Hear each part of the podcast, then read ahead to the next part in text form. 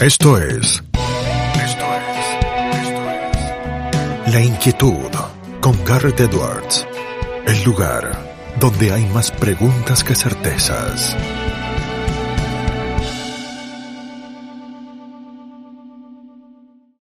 Damos vuelta de página aquí en La Inquietud por CNN Radio Rosario. Hoy tenemos un enorme honor, placer y privilegio. Ella es politóloga por la Universidad Católica del Sacro Cuore en Italia. Es máster y doctora en economía por la George Mason University en los Estados Unidos eh, de América. Es profesora universitaria y es una de las más grandes expertas del mundo en Adam Smith. No solamente eso, sino que también es una de las coeditoras de uno de los libros de referencia más importantes que tienen que ver con este autor exponente de la ilustración escocesa, el Oxford Handbook on Adam Smith, por ejemplo, y es un placer tenerla aquí con nosotros. Es la doctora María Pia Paganelli, con quien vamos a estar ahora hablando en inglés. María Pia, so pleased to have you here with us. Garrett Edwards on the other side. Muchas gracias, Garrett. Uh, the introduction was extremely uh, flattering. Thanks so much. And thanks so much for having me here. It's a great pleasure. Thank you for joining us. And Maria Pia, so many things uh, to discuss, so many issues uh, to touch. Adam Smith, an author that keeps coming back, that always uh, gives us new gifts and new th- things to think uh, in our current uh, nowadays and in our present. Uh, I-, would like to touch upon uh, some things that are maybe not the usual stuff to discuss about Adam Smith. Uh, for example, Adam Smith and current technologies, Adam Smith and social media and influencers. What would you think Adam Smith would say about all those things had he had the chance of exp- experiencing them? Those are very difficult questions. Um, not only because, of course, Smith lived um, almost three centuries ago, so it, the technology he had available was not the same as we have today. Um, and so the the kind of textual support of what I could try to answer is not going to be present. So I'm just inferring from what Smith uh, had said. Um, so for as far as technology, my guess is that that can be a positive thing uh, in terms of markets uh, because technology allows us to expand our markets. And um, one of the main um, point that Smith makes in uh, The Wealth of Nations is that as uh, uh, market expand, uh, we are more able to divide our labor and therefore to be more productive. And the division of labor is one of the main sources of our wealth.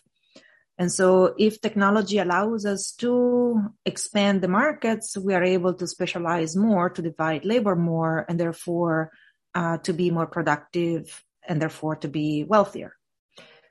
Um, and then you mentioned influencers. Uh, did I say right? yeah, exactly. uh, in terms of influencer, uh, this I think is more of a challenge um, because one of, of the fears that we have today, I think, is that influencers can be both great in terms of influencing people, um, but they may also be a danger uh, because they can influence people. And I think as me uh, may not stray far from those perspectives in the sense that as long as an influencer is seeking praise as opposed to praiseworthiness, uh, that may actually cause some problems because the focusing exclusively on praise rather than praiseworthiness may um, lead us astray on our um, on our choices and our behavior and our conduct. Um, and so I fear that Smith would fear that if influencer focus um, a lot on praise as opposed to praiseworthiness, that may not be uh, the best use of technology. And also, if the people that follow the influencer follow their praise as opposed to try to be praiseworthy, praiseworthy, then again, that may not be the best use of technology. That's a really interesting point, Maria Pia. You just made me think uh, with the pra- being praised and praiseworthy uh, on the idea of people that uh, try to uh, get more likes or they try to get uh, more views. And uh, it, it's like this mirror that we might be putting in front of us, whether people are trying to be loved or to be lovely when they are on, on the internet. And, and, that's a, a really fundamental question, right? Right. And and I think uh, for Smith, we want to be lovely as well as loved, um, but we want to be loved because we are lovely. Right? We want to be praised because we are indeed praiseworthy. And if you give praise or if you receive praise without being praiseworthy, um, that causes an internal conflict, according to Smith, that makes you um, uncomfortable because you know that you don't deserve that praise.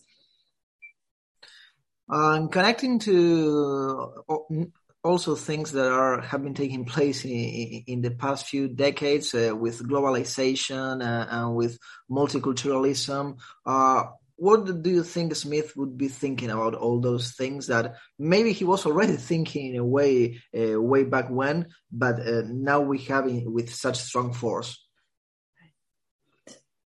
this is a um, is another very difficult question. Uh, I can give you my opinion, which is definitely not um, necessarily the only opinion on, on, this. But the way I read Smith is that he sees there are universal tendencies in human nature, so that there are certain characteristics of human beings that are shared universally. Yet the environment in which we live is going to give different incentive and different structure to how we express ourselves. And so, um, we may develop different customs. We may develop different traditions. We may develop different things that are approved and approvable in different societies because of the environment is going to be different.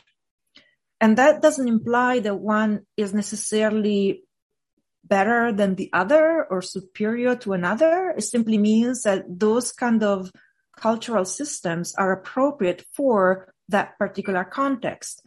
And it may not be appropriate in a different context. Okay. So, um, if, uh, if you think of, uh, the, um, unwillingness to express your emotion, that is something that may be more typical in certain kind of society than other society. And in some society, your unwillingness to express your emotion may be seen as a negative thing, like you're a cold person, like you don't react, like you're, you're, you're just, you lack um, empathy.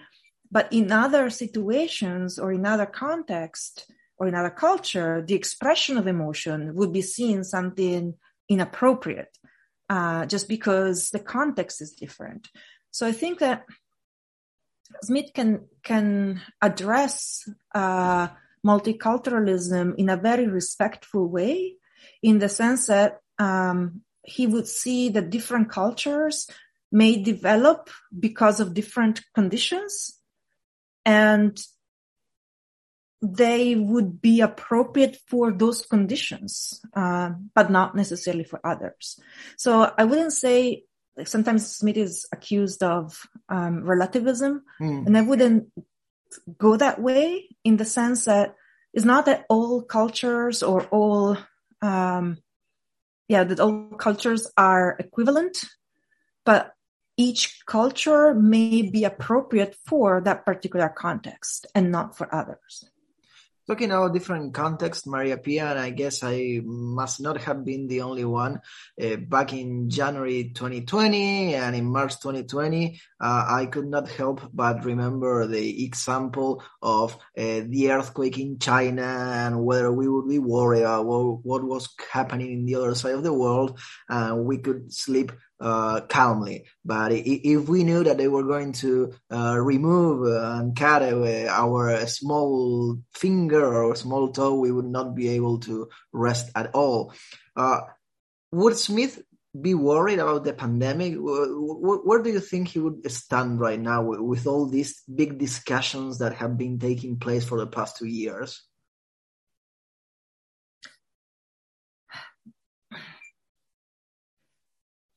So the, the example that um, that you just gave about the the little finger that will not let me sleep tonight if I knew that I was going to leave to lose my little finger tomorrow, and knowing instead that there may be an earthquake or there will be an earthquake in in in China. China is like the father's. Yeah, yeah, the, the, the place he, he, could he, he could think. Okay, right. so this is the farthest I could go uh, in, in the 18th century, right? Exactly. So it's not, it's nothing against China itself. It's just an example to say the people that are the most remote from you, that you have no idea uh, about them, no contact whatsoever. If the whole population that is so far away from you is going to be destroyed by an earthquake, you're going to sleep without problems. But he continues and says, but if you were asked to give up your little finger to save that population from destruction. He says, no villain on earth would ever keep their fingers um, and let the entire population of this very, very far away place um, be de- completely destroyed. Because like you just couldn't live with that shame. Um, so that tells us that yes, we may care more about ourselves than others, but yet there is something about putting ourselves in front of others that is seen as shameful and therefore prevents us from making from harming others explicitly uh, in a massive way we, we wouldn't get in front of people trying to get in the lifeboats uh, in the Titanic, right? At least we wouldn't want to be seen doing so. Exactly, exactly. Um, and uh, now with the pandemic, this is is a is a very challenging situation because we have seen a lot of. Um, I'm gonna give up my little finger to help you uh, meaning we have seen a lot of solidarity, a lot of um, people helping each other. Because um, the pandemic put a lot of people in very distressful situation, and both financially and emotionally. And a lot of people step up to it and help others both financially and emotionally. Um, on the other hand, um, we have seen a lot of fracturing uh, of society because of uh, uh, how people reacted to some regulation or some proposed regulations. And that again uh, is a problem that Smith sees because um, we, again, we want to be approved and approvable. Um, but we may we get that approval from a specific group uh, from our group. And if our group is in contrast with another group because we approve of different things then you may actually have what smith called factions and clashes among factions that would eventually lead in his case in the way in which he describes it to civil war and so I think that the mechanism that he explains or that he presents us with in uh, Theory of Moral Sentiments um, can explain both the positive things that came out of the pandemic as well as negative things. There's this um, idea that Smith poses that I love that I, I, would not be able to explain as well as you would, uh, which is the impartial spectator, because you were saying, uh, you were talking about seeking approval from others, and uh, we have this little mechanism of trying to see what would an impartial spectator would think or say about the things that we do. Uh, I, am not sure whether there is a relation or not, but uh, would you see some kind of link with uh, Immanuel Kant's uh, categorical imperative, or, or, or, are they completely unrelated when it comes to the impartial spectator? No pauses, ni adelantes, o retrocedas. Quédate en La Inquietud con Garret Edwards. So the impartial spectator is something I can talk about. Kant, I cannot, unfortunately. So I can tell you what I that, that, I understand about the impartial spectator, but what, was that your, your, impartial spectator or your categorical imperative uh, when answering that? uh, I think it's actually my ignorance more than anything. um, like, like, but, like, like, Socrates said, uh, now, now that we can say that we know nothing, it's when we know stuff, right? I no. Uh, uh, in the case of Kant, it's like I just, I really just don't know. don't know enough to be able to give you a good answer. uh, I, I, was trained as an economist after all, like so, so, so that that is on the on the side. Um, but but what about the impartial spectator? Yeah. Uh, what do you think it's still a useful idea, a useful tool to try and, and, and position in the place of others? Um, I think it's a very important tool that Smith offers us um, to understand several things about human beings. The first thing is that we are a social per, so social beings and radically social, meaning that it is impossible to think of ourselves as by ourselves, as in individual in, is as isolated in that sense, like without uh, a social context. We are social creature. Everything that we do, everything that we are, according to Smith, is determined through the presence of others. So much so that even if we don't have another in front of us, we have another inside us that help us define ourselves. And so that impossibility of being in isolation is exacerbated from the presence of this impartial spectator, which is the man inside the breast, as Smith says. Like, so even if nobody watches me physically, there is somebody that is indeed watching me and judging me and approve of, approve me or disapproves me. And, and that again, I think is, is a very strong presence that underlines our sociability and how it is impossible for us to think of ourselves as isolated beings. Um, that said,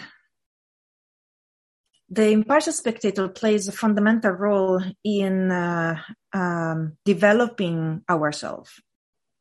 Because um, through society, because the impartial spectator is a person, even if it's an imaginary person, is still a person that allows us to confront ourselves with the customs, the habit, um, the things that are seen as approvable of our society, of our group, or even of our factions, as I was mentioning before.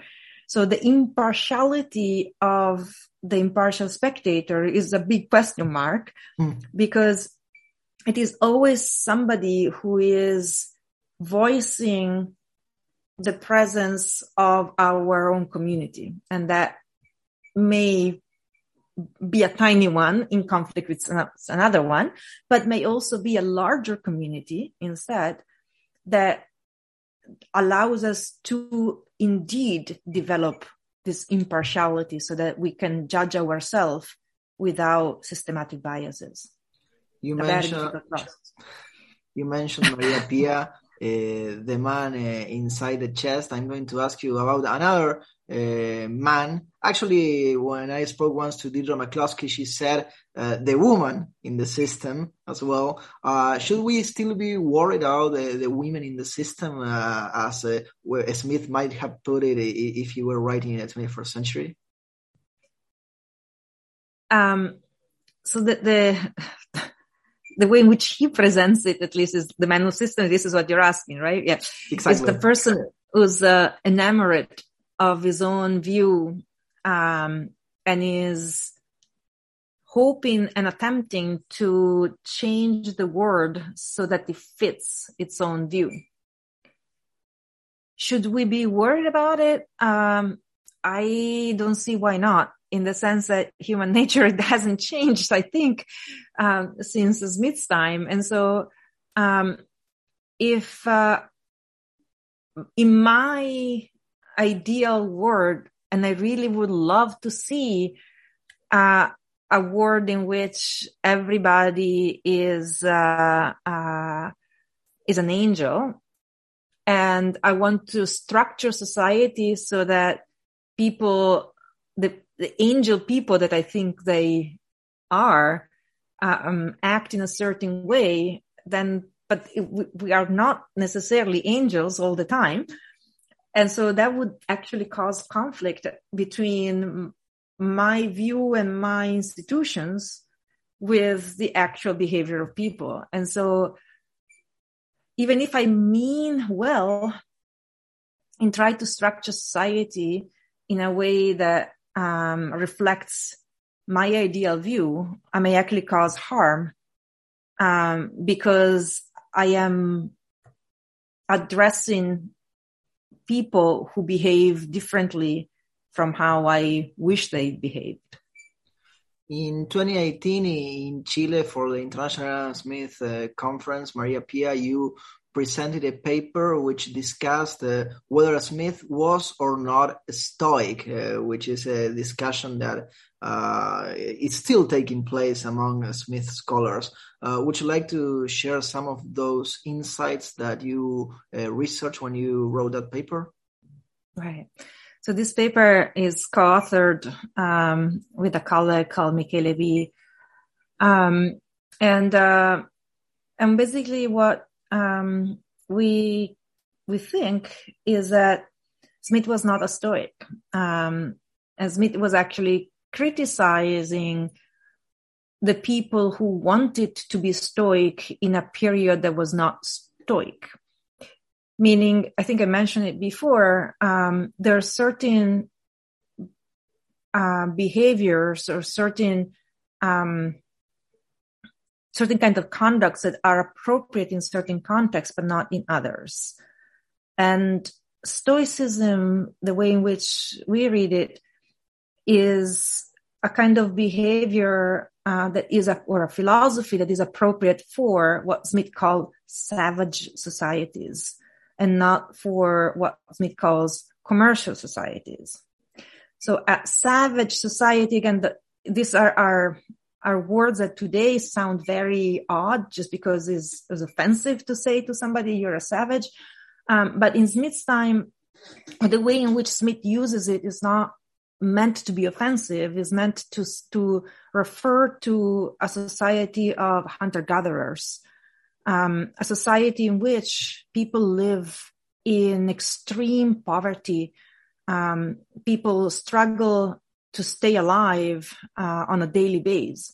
So uh, constantly, from when they're born to when they die, they're facing the threat of death um, because of the dangers or because of the lack of resources. And in an environment in which you you have to face constantly the threat of death and of a painful violent death is not like oh i'm just gonna go to sleep and die. Uh is is it was directly like you, could be attacked the way the way in which is presented. It. like you can be attacked by other people you can be attacked by animals um you can starve to death um you can get sick and die. So they're very painful ways of dying. You to, to, to be able to face the constant threat of death, you have to be able to suppress the expression of emotions. And the way in which we read Stoicism is, again, this ability to um, have a straight face in front of whatever situation you encounter. Um, and for Smith, the the ability not to express any of your emotion, to have a straight face all the time in front of your um, your children, your spouse, your enemies, your torturer, you're still not going to show any emotion. Is something that is appropriate for that particular context, a context of um, continuous struggle between life and death, but is not something that is appropriate for a context in which uh, things are more relaxed. like you, you actually it describes as like um, you contrast the the tempest with uh, like a sunny, warm day. And if you, if you are in an environment in which you are comfortable, you don't have to struggle constantly to have food on your table. You don't have to work constantly about, will I be able to get to the end of the day without dying? Will my children get to the end of the day without dying? If you are in that kind of environment, then you're able to develop what Smith calls more um, a humanity as a feeling. And so you're able to express yourself uh, more, you express your emotion more, and to share those emotions with others. And that sharing of emotion with others is, for Smith, something that is very uh, pleasurable and is something that allows us to be um, more fulfilled in a commercial society. But it would be completely inappropriate on a battlefield, hmm. for example.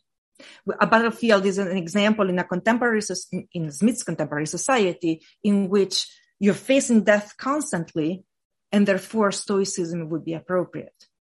So, but in the, no, no, please sorry. continue. No, no, but say in, in court in France, no, you can cry openly without any problems.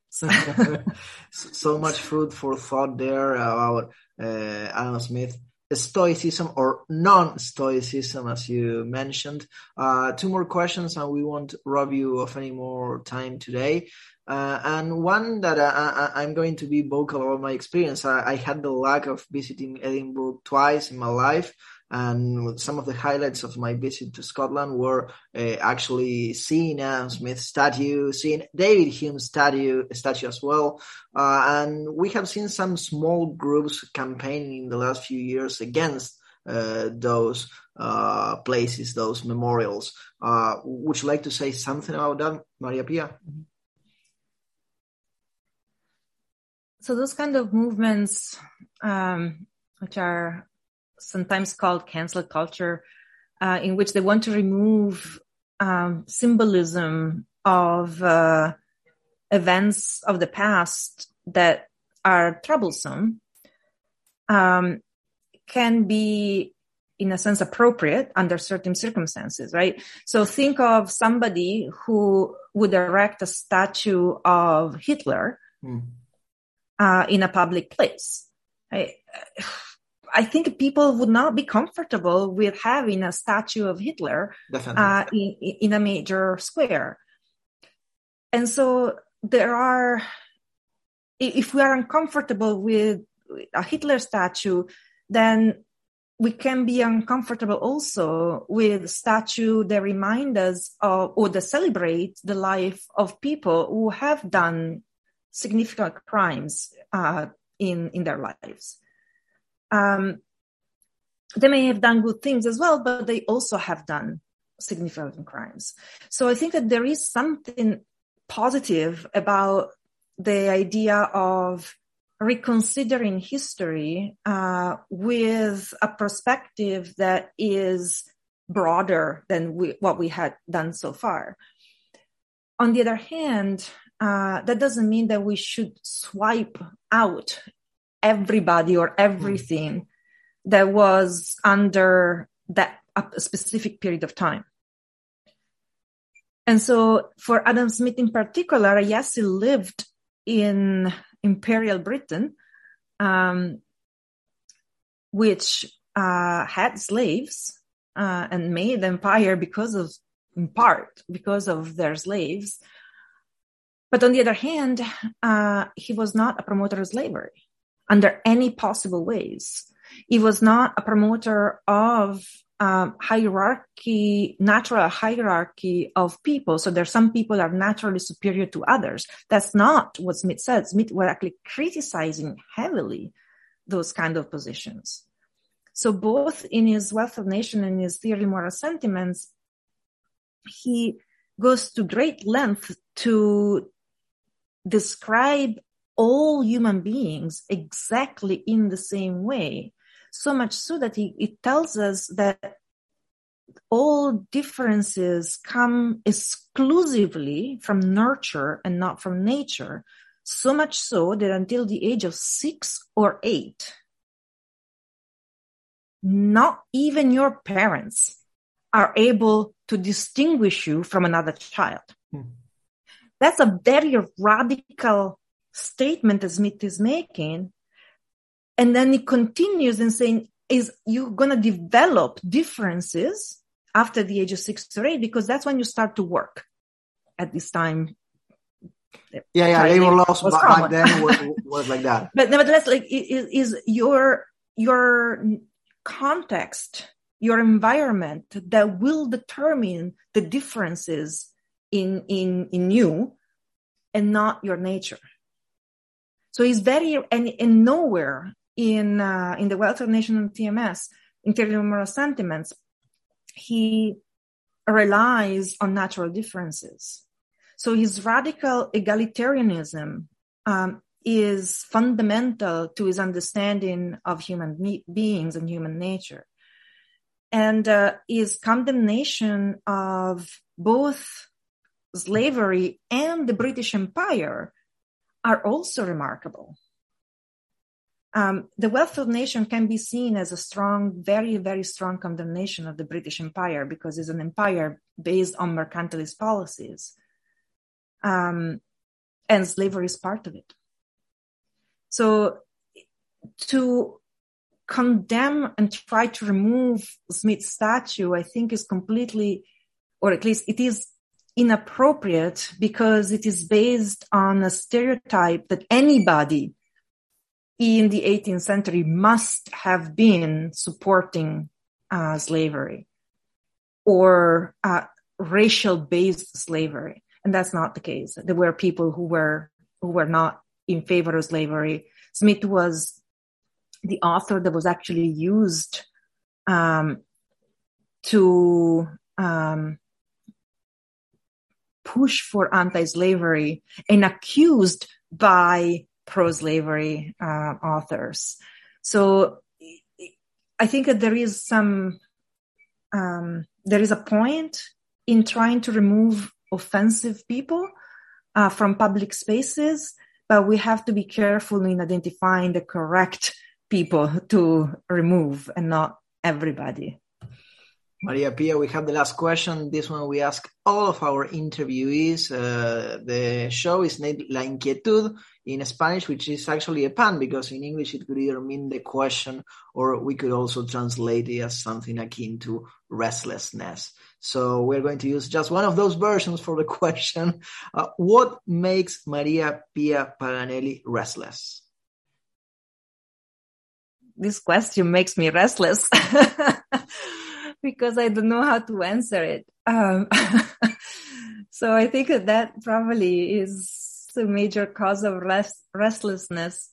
Um, being faced with a question that I don't know how to answer. That, yeah, that I don't know how to answer. And that's different than saying is a question for which I don't know the answer. Um, no, I mean, it to me makes a big difference. Like, because like, if you have a question for which you don't know the answer, but you know where to find the answer, to whom you ask, then it's okay. but a question like what makes me restless is like I don't know where to go for, that answer, and so that makes me restless because I, I I I I don't know how to approach that question. Uh, let me rephrase this. I don't know what makes me restless is what I don't know how to answer and how to get to an answer, as opposed to um, I just don't know the answer because I can get to the answer otherwise. Maria Pia, thank you very much for all this time that you have shared with us uh, today. Uh, we are really thankful, and the audience must be so as well. Uh, we send you a big hug here from Argentina.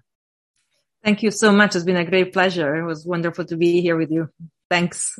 La teníamos a la doctora María Pia Paganelli aquí en La Inquietud por CNN Radio Rosario. Esto fue La Inquietud con Garrett Edwards. Síguenos en redes sociales y en www.edwards.com.ar.